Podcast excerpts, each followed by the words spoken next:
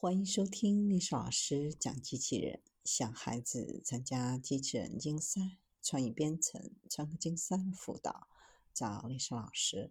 今天给大家分享的是用 AI 种土豆，连削皮算法都搞上了。在一大片广袤的农田里。感应器正在咔嚓咔嚓地分析当天的天气数据和土豆长势等数据，然后通过 ML 算法算出播种的深度、浇水量、施肥量等建议，给到当地的农民。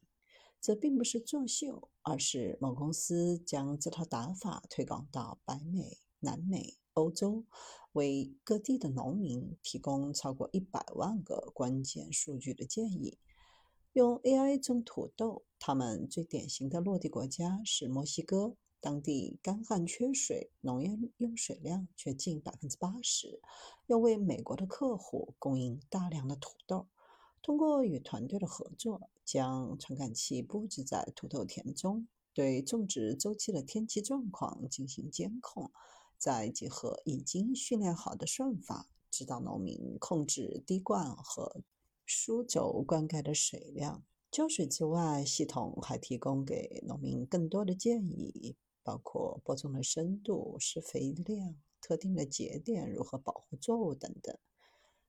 根据对照组的试验，不仅水和肥料用量都降低了百分之十五，产量反而还增加了。至于为什么？要种土豆，官方给出的说法是降低碳排放，实现高效可持续发展。但根本原因当然不会这么简单，因为该公司不止生产饮料，也是全球的顶流土豆加工食品生产商，旗下有一系列的食品品牌。正因掌控下游，该公司对土豆的供应链有很强的控制力。能推广灌溉技术，也能控制种子的品种。二零一九年，有几位印度的农民私自使用特供的土豆品种，遭到起诉，要求每人支付一百零五万卢比。在土豆种植端落地 AI 技术，不仅可以获取更高品质的原料，帮农民省钱、提升种植效率，进一步整合自己的供应链，顺带赢得好名声。当然。一鱼多吃。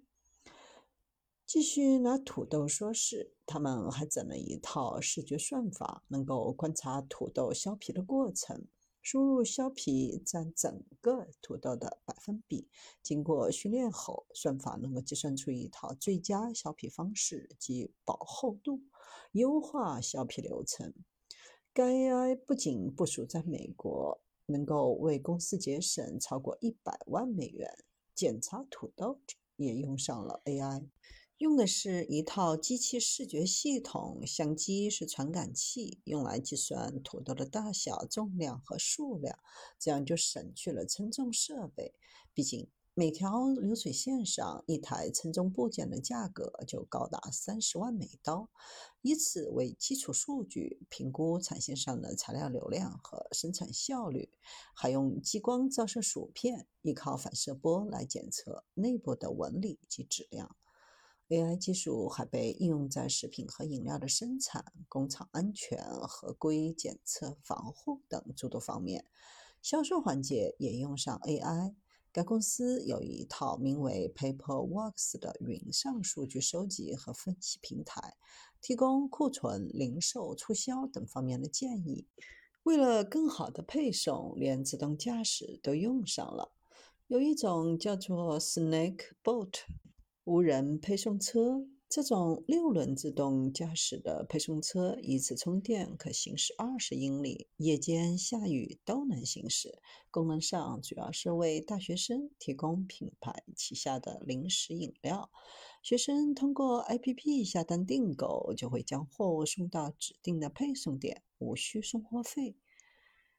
其他的公司在二零一四年也尝试将六十台自动售货机全链路数据喂给 AI 算法，生成配货建议，交易量增加了百分之十五，而补货次数反而少了百分之十八。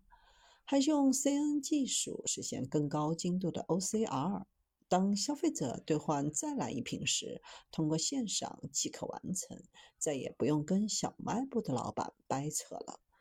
还有别的团队做出过一台薯条分析机，能够在产线上分辨薯条的长度是符合要求，并将不符合要求的产品分解出来。